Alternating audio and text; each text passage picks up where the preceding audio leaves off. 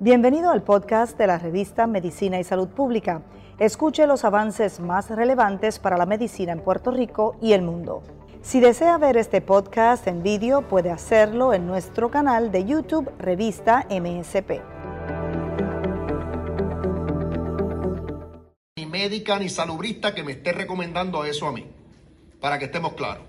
Sería, no procede esa medida porque no tengo a ningún, ni la coalición científica, ni ningún experto en epidemiología, en salubrista, está abogando por un lockdown en Puerto Rico, para que, aquí todos estemos claros. Le digo por lo que propone el presidente del Senado, José Luis Dalmau, que debería cerrarse el país por 14 días, ¿usted no está de acuerdo Bueno, es, que, es, es que realmente de dónde viene eso. Si viene de que allí tienen una situación, un brote que tienen que atender, lo que tienen que hacer es aplicar el protocolo y después que cumplan con el protocolo ponerse a trabajar.